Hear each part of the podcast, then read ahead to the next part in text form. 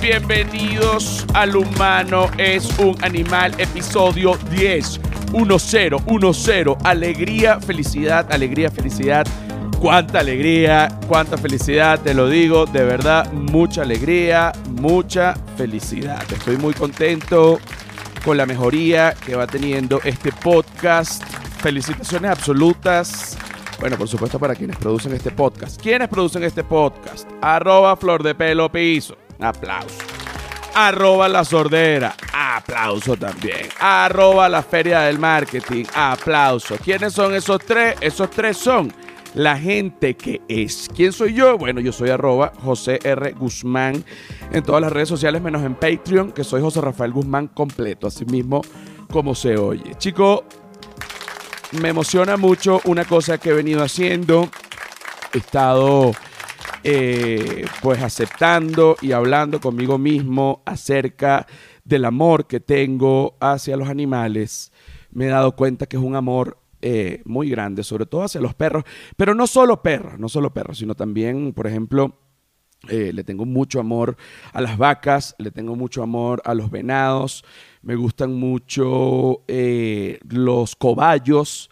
Hay unos cobayos que tienen el pelo largo bueno, que se parecen hasta Leonardo DiCaprio. Te lo digo de verdad, un cobayo es como un ratoncito así, más o menos. Eh, es como un chihuire miniatura o un ratón gigante.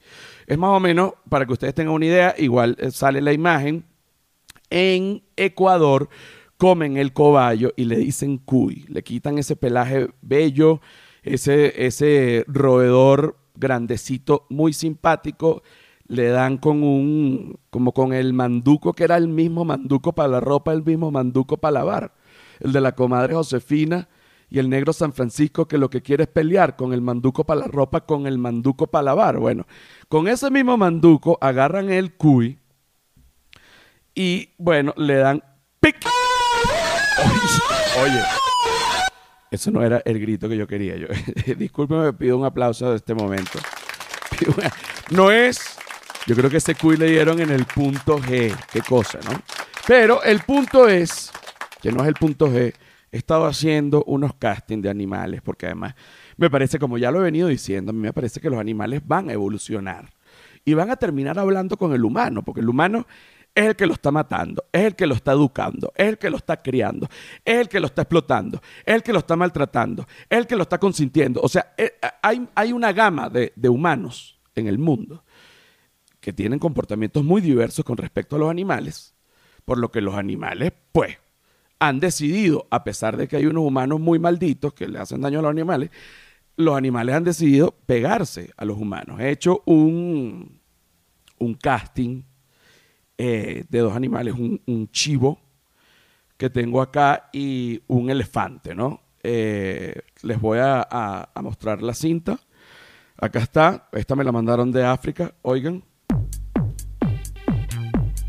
Aquí viene.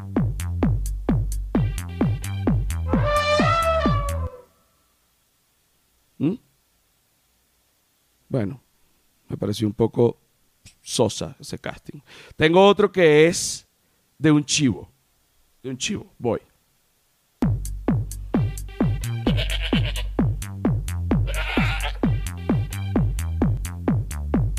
Ese me gusta más. A ver. Vamos a oír el chivo, el chivo y la changa. La changa del chivo, ya va, ya va, ya va.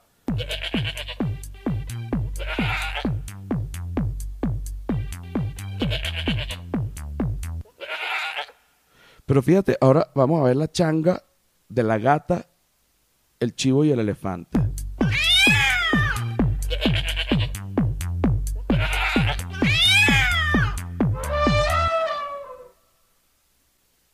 Se va armando. Vamos hacer una más. Vamos a hacer una más. Vamos a hacer una más. Vamos a hacer la changa de la gata, la campana de hotel, el elefante, la cabra y un hombre violado. ¿Ok?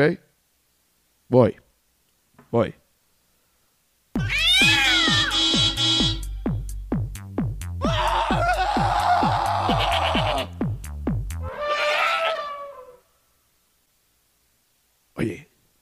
Una, una más, una más. una más, una más, una más y ya, una más y ya.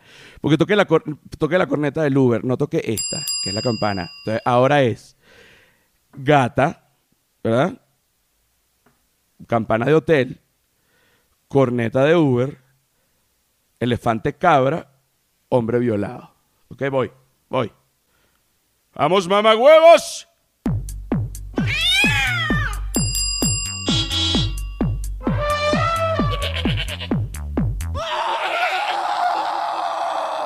Me encantó, chico. Un aplauso. Bueno, ese fue un pequeño, una pequeña libertad que me di. Eh, yo sé que mucha gente detesta los efectos de este podcast y por eso justamente hice esto, para filtrar. Mira, este, y además que bueno, se me ocurrió ahorita, fue una improvisación. Es más, chico, te voy a poner esto. Para el que quiera guerra. Ah, cuidado. Mira, Vi en Netflix The Last Dance. Mira, yo soy de las personas que ve poca televisión, no porque me siento un erudito, como esa gente que dice, no, yo de verdad no veo televisión, yo prefiero leer un gran libro. Yo escasamente sé leer, eso se, se los confieso. leo muy poco, yo lo único que leo es Twitter, chico, y, y ya está. Yo no veo televisión porque yo soy una persona que se la pasa metida en el celular como un enfermo. Cuando no estoy en el celular, estoy eh, metido dentro, con la cara dentro del pelaje de, mis perros, besándolos. Y cuando no estoy haciendo eso, estoy en el mercado que paso todo el día metido en el mercado, ¿vale? Coño, basta ya. O sea, no soporto la vida, esta parte. Hay una parte de la vida de adulto que yo veía cuando era niño en mi papá. Mi papá todos los días iba al mercado. Yo decía, coño, qué ladilla, que mi papá tiene que ir todos los días al mercado, siempre trae algo. Coño, todos los días yo tengo que ir al mercado, estoy harto. ¿Cuál es la solución? Coño, mudarse a un mercado. Que yo me levante, yo, yo quiero levantarme, que los pasillos de mi casa sean los del jabón, los de las ollas, que hay, hay pañales, ahí, yo, me, yo como de ahí pellizco, un pan, abro ahí, agarro un huevo del cartón de huevo, este, y bueno, tengo una cocina ahí al lado, al lado de las carnes. Me encantaría, así como también me encantaría, por favor, lo pido a Dios que yo un día me levante y tenga un cajero electrónico en una esquina en mi cuarto. Que yo me pueda levantar, chico, y sacar el efectivo. Que de repente tiene que venir una agencia a que, a que cambie, a, que le ponga dinero, armada. Bueno, chico, yo me salgo del apartamento, cambie, pero, pero que esté el cajero en mi cuarto, que yo no tenga que salir. Y por último, ya lo último que yo quiero, que le pido a Dios, es una ejecutiva de mi banco, Wells Fargo, que viva en mi casa.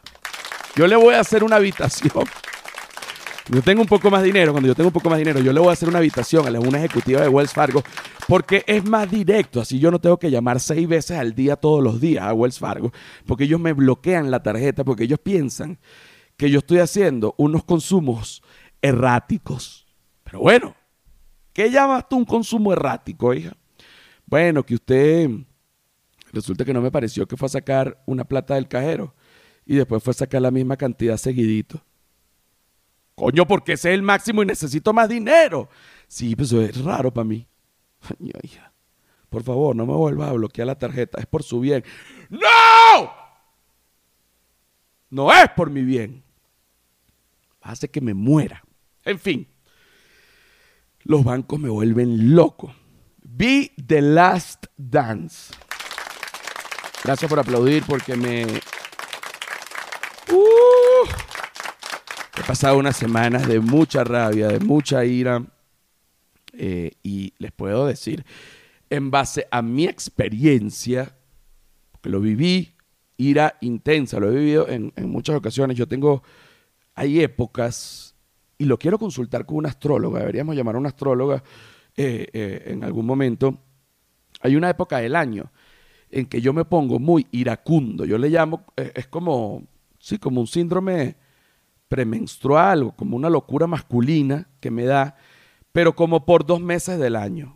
Me dio cuando viví en la calle, este, me dio también cuando me fui a caminar, me dio, y ahorita, como estoy en cuarentena, medio, eh, bueno, me quiero rasgar las vestiduras de cosas que me dan ira, ¿vale? Definitivamente, déjenme toser. Fíjense el coronavirus. He estado tratando de, aguantar esta tos desde hace como seis minutos. Coño, pido un aplauso, por favor. The Last Dance. Una serie, una, un seriado documental. Como les dije, yo no sé mucho de ver televisión. La he visto. Me fascinó sobre todo porque, bueno, porque se ve que no hay racismo y hay un poco de negros. Pido un aplauso porque el mundo está avanzando. De verdad. Eh, gran fan, por favor, de Michael Jordan de toda la vida. Me, remontó a la época eh, cuando estaba en el colegio que me quedaba ah, eh, despierto. Bueno, ese mismo equipo, una cosa que no sabe mucha gente, pero yo se los voy a decir para que lo googlen. Ese mismo equipo, ese Dream Team de, Jordan y de Pippen y de toda esta gente, se enfrentó a la selección de Venezuela que tenía a, Rostin González, Sam Shepard, eh, eh, bueno, Alexander Nelcha. Locura. Se, enfrentaron en Portland en el año 92 en unos Juegos Preolímpicos, tardísimo en la noche. Se me paran los pelos todavía. Les decían a esa selección de Venezuela, le decían los héroes de Portland, porque se estaban enfrentando a Michael Jordan y a sus demonios. Bueno, por supuesto perdieron. Perdieron en la final de los preolímpicos, pero fue la final. Perdieron y los héroes de Portland del 92 fueron recibidos en Venezuela, en el aeropuerto bueno, cuando en Venezuela se podía ir al aeropuerto y, había carro y había gasolina, se podían hacer celebraciones de países este, normales, ¿no? Para, para también para la gente que está allá, que, se quiere caer a, pajita rica. No, esto está aquí está chévere, aquí esto el, el mundo del entretenimiento sabroso. Esto aquí de verdad que a mí me faltan cosas por hacer aquí. Bueno, el que le falta, que le falte. Eh, veo The Last Dance diferentes personalidades. Básicamente es la historia de, los Chicago Bulls en una etapa en donde eran unos mediocres y pasaron a ser campeones, seis veces campeones. Una cosa maravillosa. Que Michael Jordan llegó a los Chicago Bulls y ganaron de una vez. No, hijo, les costó siete años de trabajo a Michael Jordan y a esa gente para poder ganar el primer título. Y luego de eso, bueno, ni huevones, ganaron todos los demás. Pido un aplauso para los Bulls. ¿Ok? Dentro de este documental hay varias personalidades. Está Jordan, que es un líder estricto, muchas veces eh, gritón, eh, que, los compañeros le tenían cierto miedo dentro de la cancha porque les exigía, quería que estuviesen a su nivel. Entiendo perfectamente a Jordan. O sea, que estamos hablando. Tienen que estar a su nivel. Jordan es el líder, es el mejor. Todo el mundo tiene que jugar al peluche. Yo no le veo nada malo a eso. Hay, ahora hay gente. Jordan, que fuiste duro con esos negros, que eres racista. Y Jordan, yo también soy negro. Bueno, yo no sé, pero fuiste duro. Bueno, fui duro y gané seis campeonatos, marico, ya. Estuvo. pasa nada. Está Scottie Pippen, que es un tipo hiper talentoso, con una destreza física insólita, un atleta nato, pero subpagado. Y él se siente muy mal eh, anímicamente con respecto a su contrato. O sea, y además que dejan muy claro que sin Pippen no hay Jordan. Es decir, Jordan necesitó a Pippen como una especie eh, eh, de, compañero para poder ser, ser Jordan. Pero ¿qué pasa?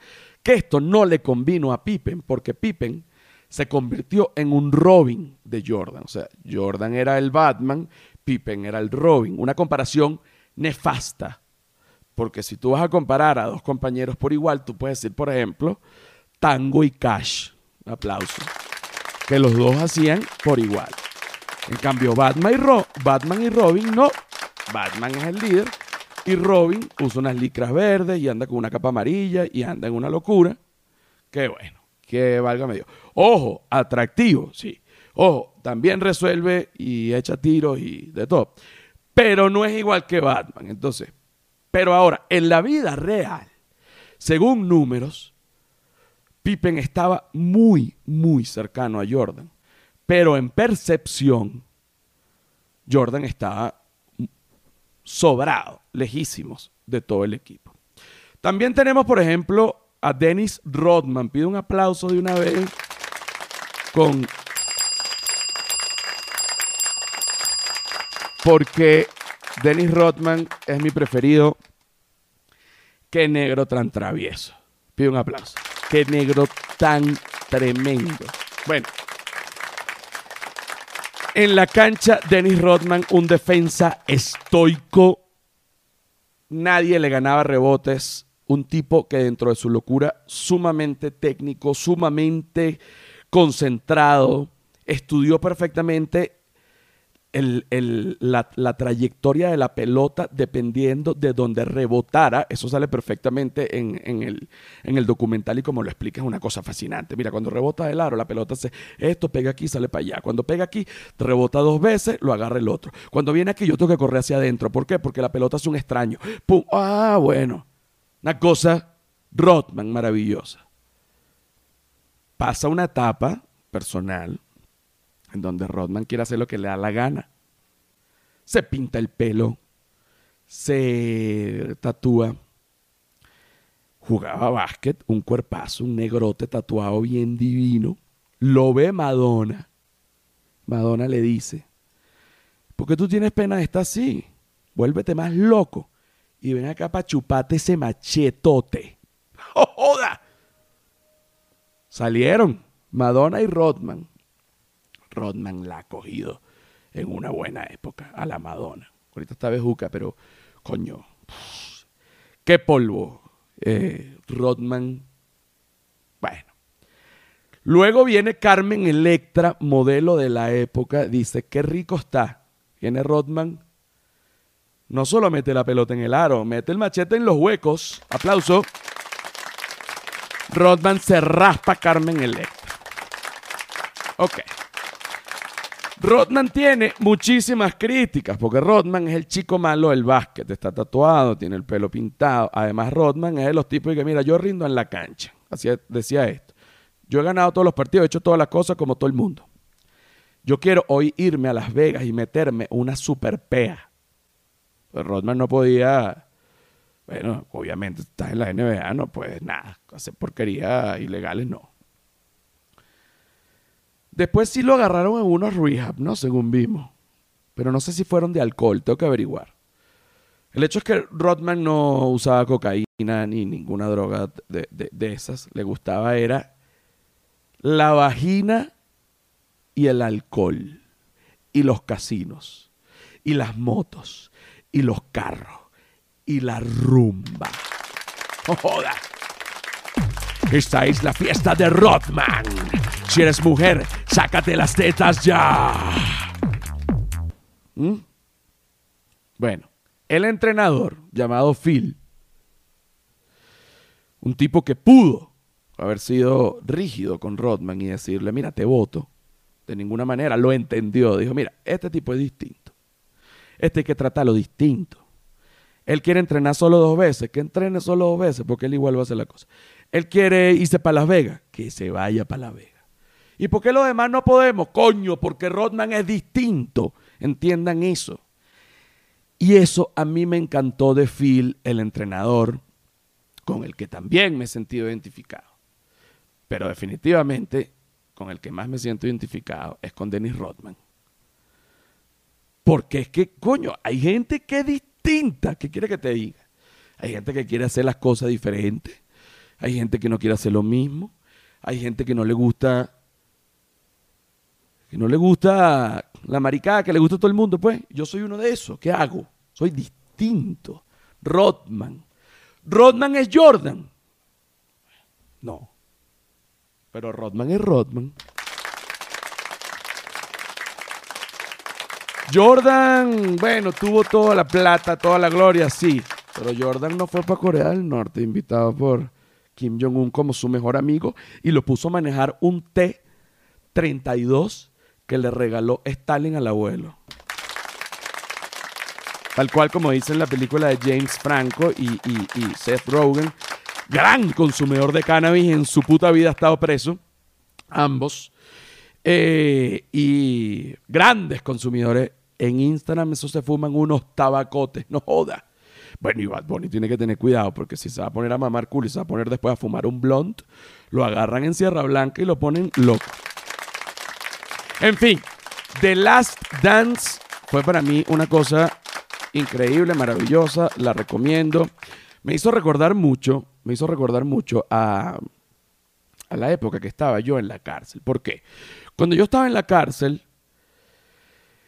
estaba muy marcado el tema del racismo. En mi celda, dentro de mi celda, solo había una persona negra. Sherm, se llama Darrell Layton, simpático, pero de pronto, bueno, buscaba problemas porque él sentía que si tú lo veías, bueno, ¿qué pasa? Que me estás viendo porque soy negro. No, te estoy viendo porque soy negro, te estoy viendo porque tienes caspa. Ah, o sea, estás más loco. Y ellos que siempre se quejaban del racismo, eh, a, cuenta, a puro racismo, bueno, él siempre tenía el control del televisor. No, porque ustedes no me dejan, porque yo soy negro. Yo quiero. Y todo el mundo, bueno, agarra el control del televisor, pues no hay ningún problema. Y él siempre ponía películas de negros. En, la, en las cárceles en Estados Unidos hay televisores en las celdas. yo creo que, bueno, en casi todas las cárceles del mundo ya hay televisores en las celdas, no sé, en fin. Pero en la, en la que yo estaba había. Y este ponía siempre películas de negros. Y decía, no hay casi películas de negros, las tengo que buscar. Y yo dije, mira, estás en una cárcel con un DirecTV que, por cierto, abandonó Venezuela, un aplauso. Hay gente que dice que es culpa de Guaidó. Coño, por favor. La cantidad de películas de negro que ponía este negro eran infinitas. Y en la cárcel yo me pregunté, dije, pero ¿cuál es la locura que tenía en Hollywood y que había racismo, que no había negros y la cantidad de películas de negro que hay son miles y todas son iguales? Un negro vende droga y mata. Lo meten preso. En la cárcel hace ejercicio. Empieza a cantar rap Luego sale y se convierte en rapero famoso. La mayoría, el 90, no todas, vamos a no generalizar, pero el 99.99999% son esa historia, la misma historia. 50 Cent y todo, bueno, que yo era malo, me dieron dos tiros, me metieron preso, ahora soy rapero. Entonces, los negros que estaban en la cárcel, ellos sentían que ellos estaban en su fase de cárcel para luego ser raperos. Y yo decía, mi negro, vas ser rapero, tú eres más flojo que el coño. Se te ve. Se necesita mucho más que ser negro para ser rapero. Suéltame un rap. Suéltame un rap porque a pesar de eso,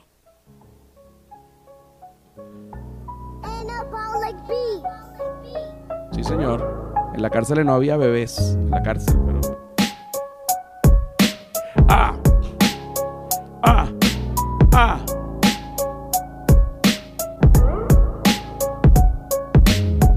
Yo soy negro y no me importa si no te cojo, me cojo a tu suegro. Hay diferentes tipos, hay diferentes tipos de rap. Está, por ejemplo, el rapero que ataca. Ataca. Que dice, por ejemplo, súbeme, súbeme el rapero agresivo. Un, dos, tres. Ahorita mi alma me siento como nuevo. Si tú te me vienes, eres sendo mamá huevo. Tipo muy agresivo. Ese es un tipo de rap. Ok. Ahora vamos con el rap. El rapero vulgar. Un, dos, tres. Ah. A mí lo bailado nadie me lo quita. Si te abro las nalgas, yo te chupo esa pepita. Ese es el vulgar. Ajá. Hay uno que es romántico. Tiene más de 30 años, vive con su mamá. Te dice, Escuché de sol a sol, también escuché maná.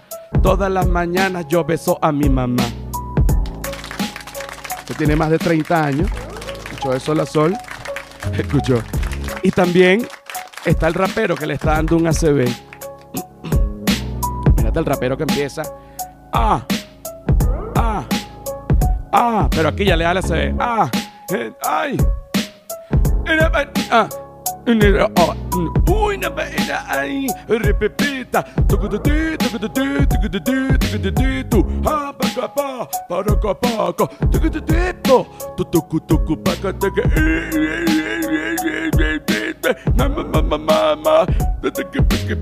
Llamen a rescatben, llamen a rescatben, llamen a rescatben, llamen a rescatben que bu bu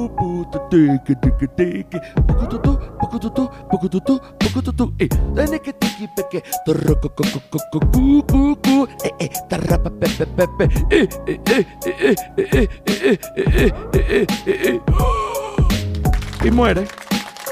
Todo ese tiempo fue la agonía, pero él, como es rapero, no se cansó. Anda, bebito, ¿Qué tipo de rapero es ese? Vamos a ver si ustedes adivinan qué tipo de rapero es este. Súbele un poquito. Andamos, yo estaba en la cata. No puedo, yo no entré con mi calabaza. Rapero que, no sé qué rapero es ese. ¿Qué tipo de rapero es ese? Ya vamos. Que se me viene, pues no lo identifico. Espérate. Aquí lo identifico. Aquí, aquí, aquí, aquí. Ajá. A mí me gusta compartir contigo. Y si tú me miras, yo me chupo el ombligo. Quita eso, no entendí. A veces no me entiendo a mí mismo. Y yo me preocupo no, de verdad. Tú sabes que yo, una vez yo fui para un, un psicólogo. La gente dice, este está loco, yo estoy yendo para psicólogo toda la vida, chico. ¿Tenía cuánto para ver? La gente que va a psicólogo también es una minoría. Tengan cuidado. Ya yo soy varias minorías juntas. Que con la minoría, de la minoría no se puede hablar.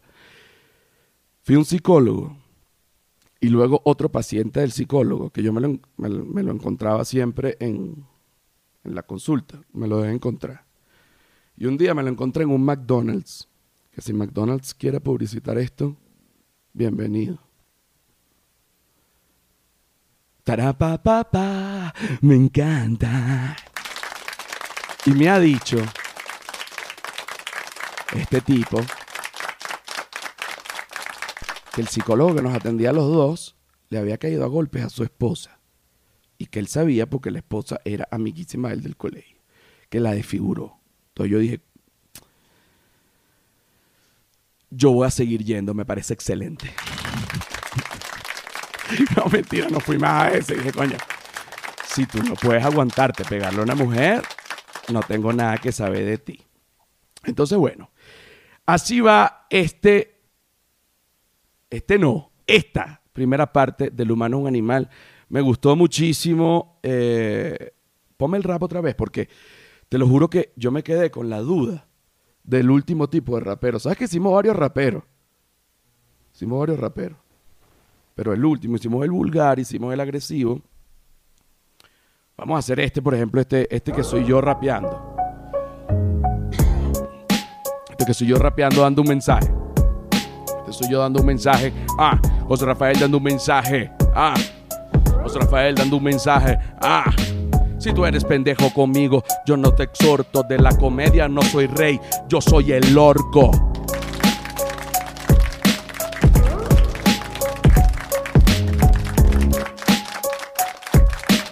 ¿Te parece? ¿Mm?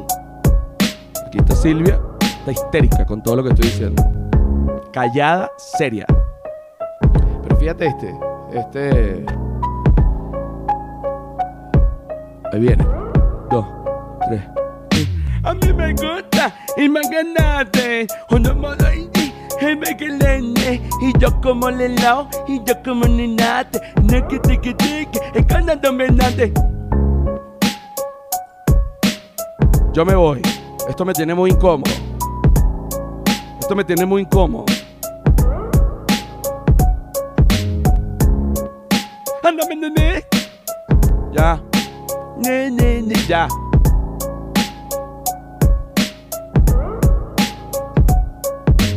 No quiero comerte antes. ¡Ya! Quítalo. Chao. Señores, bienvenidos a la segunda parte de el décimo episodio del humano es un animal. Whiplash Agency. ¿Quién es? ¿Quién es? ¿Quién es? ¿Quién es? ¿Quiénes son? ¿Quiénes son? ¿Quiénes son ellos? ¿Quiénes son ellos? Bueno, ellos son los que te van a diseñar tu página web para que tú migres tu negocio del plano real al plano virtual. ¿Por qué? Porque estamos en cuarentena. ¿Tú crees que esto va a pasar? No, que si mañana, que ya yo mañana voy a... Espérate. ¿Y si vuelve a pasar otra pandemia? No, chico. Whiplash Agency. Te diseñan una página web que cuando la ves dices, la puta que me parió. Qué buena decisión tomé. Entonces ahí tú dices Whiplash Agency, donde la genialidad se traduce en vulgaridad. Bueno, una maravilla. El, con respecto justamente a la cuarentena y al confinamiento y al coronavirus, en Estados Unidos ya se está flexibilizando el confinamiento de manera franca. Están abriendo playas, están abriendo parques en, Italia, en España, no tan franco como en Estados Unidos, pero también ya se están haciendo, pues se está flexibilizando el confinamiento. En Chile se comenzó a flexibilizar el confinamiento, sin embargo, los casos de contagios aumentaron de nuevo, por lo que, eh, bueno, pues prolongaron un poco más el confinamiento obligatorio. En Colombia va a ser hasta el 25 de mayo, dependiendo del lugar en donde tú vivas, tú tienes unas reglas en base al confinamiento. Sin embargo, pues hay dos cosas que hay que dejar claras, que está el confinamiento obligatorio, que lo impone un gobierno o el Ministerio de Salud de cada país, y está el confinamiento voluntario. Si después que pasa el confinamiento obligatorio, tú quieres seguir en confinado, tú encerrado como un loco, nadie te puede decir que no lo hagas. No pasa nada. Más bien, para efectos del contagio, pues mucho mejor. Pero para efectos de tu mente, terrible. Un aplauso para esta conclusión. Quiero tocar un tema ahorita, que es un tema que es muy común para todos. Yo pienso que sigue siendo un tema tabú, que no todo el mundo habla con, con franqueza, porque bueno, a veces da pena hablar de esto, y es justamente el sexo oral, ¿no? A mí me gusta mucho el sexo oral. Eh, obviamente me gusta cuando una mujer me, me, da un felatio, eso a mí me gusta. Pero me gusta mucho, me encanta. Pero me gusta más cuando yo doy el sexo oral a la mujer. Cuando yo como la papaya, porque eso a mí me vuelve loco. Y he notado viendo al, sargento, mi, perro, como lame la vagina de, de Raquelita, mi otra perra acá en México, y es algo instintivo. Él la lame con una ricura y unos chupitos y unos chupitos para sentirle el sabor. Yo cuando lamo la vagina se me hace la, boca, se me hace la boca agua. ¿Mm? Chacho. Yo cuando lamo la vagina, yo trato de apreciar como un catador. Yo meto la lengua, bueno, yo empiezo por fuera, las piernas y todo esto y el pubis, como que nunca voy a llegar al centro, tú sabes, un ratico ahí. Y después yo zampo la lengua y chupo divino como un loco. Y me lleno la cara de vagina hasta la pollina y meto la lengua y chupo el culo y me, y, me, y me, me, baño pues en, en el jugo femenino. Eso a mí me fascina. Yo hasta ahorita, yo hasta ahorita, he estado pensando que yo me la estoy comiendo, que yo, que eso era lo que se hacía. Bueno, resulta, aparece un video educativo. Yo creo, no, no tengo la certeza de la nacionalidad de estas mujeres, pero yo me atrevería a decir que son unas mujeres dominicanas. Un video educativo acerca de, del sexo oral, pero en este caso particular, para comer vagina. O sea, pudiese ser un hombre que come vagina o una mujer que come vagina o todo el que come vagina, sea lo que sea. Estas mujeres no piensan en discriminación ni nada, pero además son un par de negras están más buenas que el coño. Entonces, vamos, qué, desgraciado soy. Vamos a poner el incorrecto, ¿vale? Vamos a poner a, estas dos mujeres dando su opinión de cómo se debería comer la vagina. Ellas están e, ejemplificando con un mango, ¿no? Yo les voy a ir narrando el video para las personas que están oyendo el podcast y para las personas que están viendo el podcast, pues sencillamente ustedes también pueden ver el video ahorita. Vamos, suéltalo para ver. Usted tiene que meter lengua por, por los laditos, así, mire, mire, mire, mire, maldito loco, que tú sufres de lo que se te va la guagua. Eh, eh, esto. Eh, ahí está. Pero bien, pero bien pegado. Pero nunca en el mismo medio, que tú estás como un maldito loco. Mira. Pero maldito. Así, ¿no? No, no, no, no, pero sí es que tu mamá Y con un maldito loco. Que no- páralo, páralo. Páralo. Eh, Mira, esta mujer dice que no se puede mamar como un maldito loco con un maldito baberío, que hay que mamar de ladito. Suéltalo para, para oír mejor, para oír mejor lo que ella dice. De ladito. Así. Ay, eh. ay. ¿Qué es esto? ¿Qué es esto? ¿Qué es esto? Un maldito loco, coño. así, no es así. Mamá malo, tanto que priva. Tan malo que mama. Tanto que tú privas que tú sí. Tú tienes que aprender a mamar maldito y perro. Oh, páralo, páralo, páralo, páralo, páralo, páralo, páralo. Esto va a ser ahorita un botón. Tú tienes que aprender a mamar mardito y perro. A mí me gusta esto. Eh, eh, En otro podcast pasado, ya yo había dicho que no se puede generalizar. Este, habrá gente que no le gusta mamar y que no le interesa eso. Pero a la gente que le gusta mamar, esto es un mensaje que dicen dos mujeres sin ningún tipo de, de, de, bueno, de querer ofender a nadie. Simplemente de que la gente se supere. Tú tienes que mamar bien, maradito y perro. Re- échalo un poquito para atrás y ponme de Pero ladito. bien, pero bien pegado. Bien Pero nunca pegado. en el mismo que tú un maldito loco. Pero Pero maldito. pero así, ¿no? No, no, no, no, pero Así de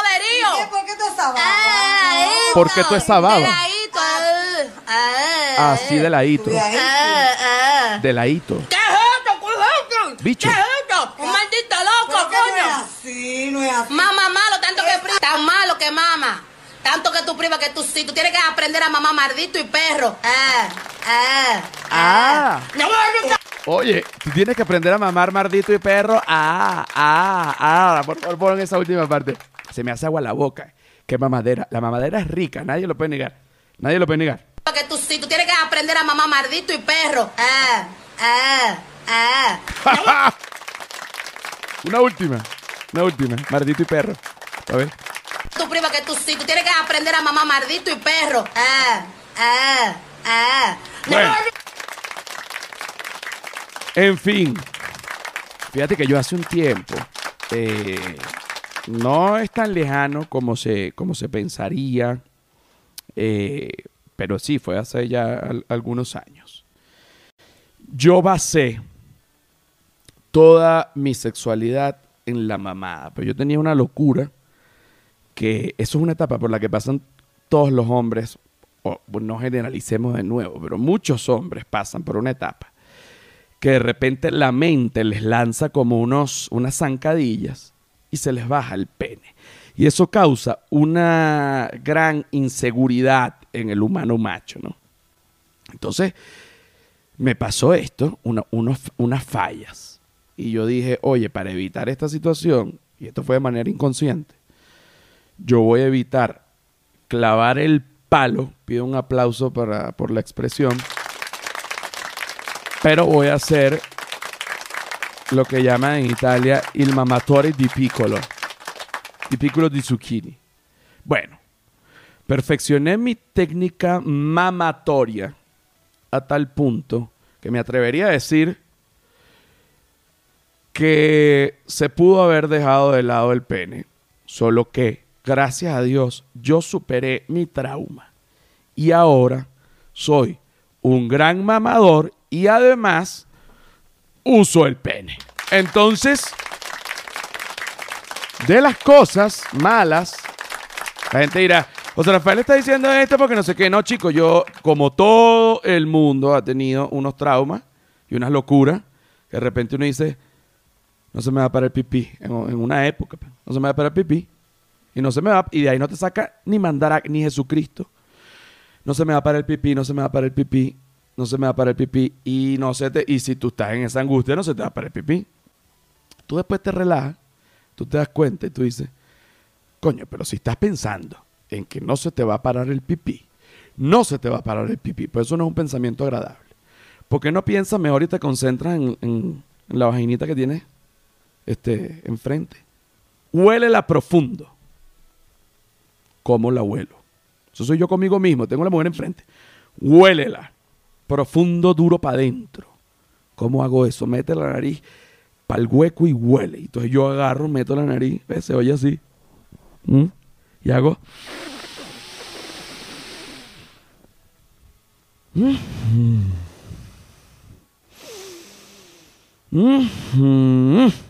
¿Estás viendo? Te va gustando, pa' ver. Ponle el culo. Y cuando volteas hacia abajo, ya está el pene parado. Entonces, en vez de usar Viagra, cualquier locura, usted chupe primero por un rato o vagina o ano, porque el olor instintivamente, al igual que los perros, hace que uno se erecte. Repito la técnica para oler la vagina y el ano. Supongamos que aquí tú tienes la vagina o el ano, la parte donde está el, el- el- el hueco, in- independientemente. Tú tratas de meter la nariz y respiras duro. Entonces así, mira.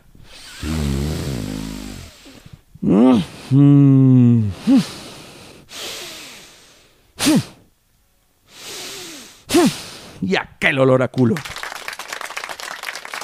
Y aquel olor a culo. Chávez quejándose del olor a culo. Bueno, lo cierto es que cada quien ah, tiene su propia historia de, la, de su sexualidad. Hay gente que ha comido muy bien a lo largo de la historia. Hay gente que no ha comido tanto. Hay gente que ha comido mucho pero mal. Comida rápida. Eh, y hay de todo. Yo debo confesar, y esto ya es una, una, una historia personal, cuando yo estaba en la universidad, que era un estudiante de odontología, yo era, bueno, un gordito con, con brackets, con lentes, y de verdad que no era simpatiquísimo, eso sí, bueno, el frenzoneado, eso era, oye, José Rafael, qué, qué cómico. El de, eso es comiquísimo, pero no le vamos a dar chochito. Ay, eh. lamentable. Luego, eh, la vida me fue llevando a la televisión, la, la- la comedia primero, la comedia me llevó a la televisión, me rebajé unos 25 kilos y me di cuenta la importancia de vestirse bien, de rebajar, de verse atractivo y de no mearse encima, que era otra cosa que yo hacía en la universidad. Desde ese momento, bueno, mi vida amatoria mejoró. Pero yo igual estaba tan loco que no quería usar el pene también por un tiempo. Luego usé el pene, luego no lo usé. Luego lo usé, luego no lo usé. Luego otra época lo usé, luego no lo usé.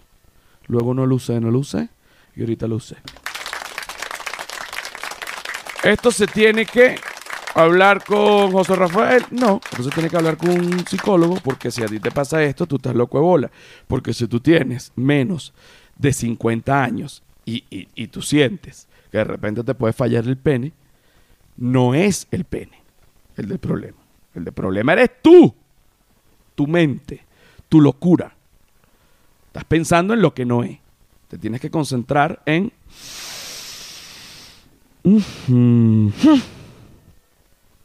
En la pepita rica. Este es uno de los consejos que les digo a los hombres que les cuesta hablar de esto porque tengo obviamente muchísimos amigos y aquí obviamente quiero incluir también a, a los gays porque hombres, hombres, seas gay o no seas gay.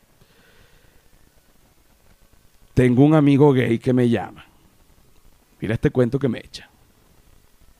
Él está saliendo con un muchacho mucho más joven. Él tiene ya 40. El muchacho mucho más joven tiene 23 años. Bueno, resulta que ellos comenzaron a tener eh, relaciones sexuales muy candentes.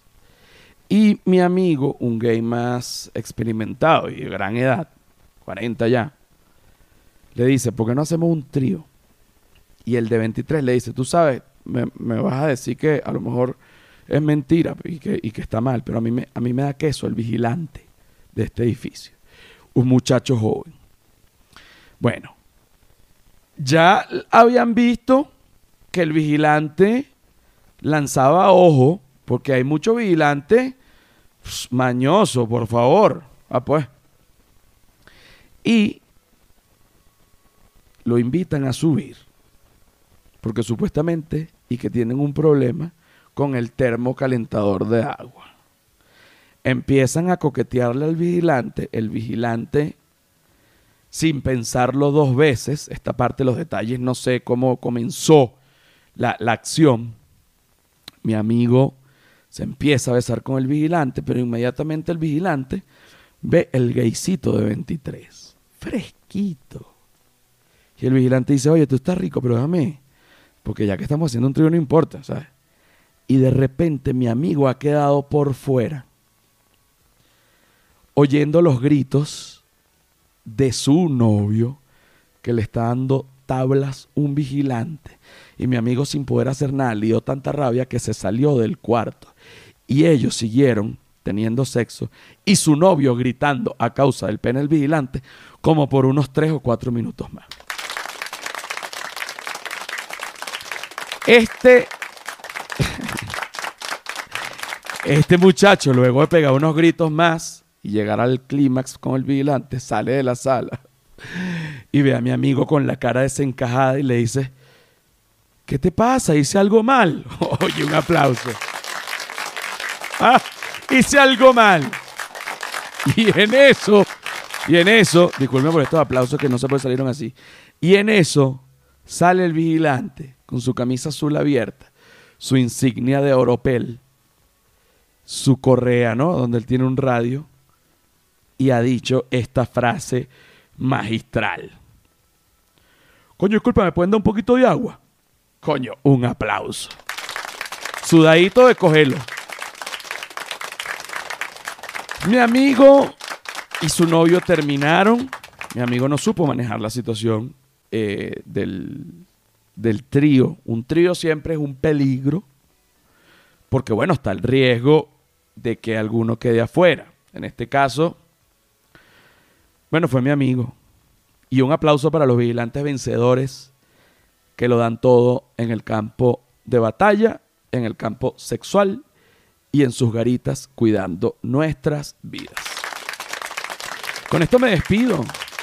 Son anécdotas que por muy locas que suenen, son anécdotas que son reales, son anécdotas que si ofenden o lo que sea, pues me sabe a culo, porque son reales y el que quiera interpretar algo aquí bueno que lo haga y el que quiera interpretar algo malo que lo haga.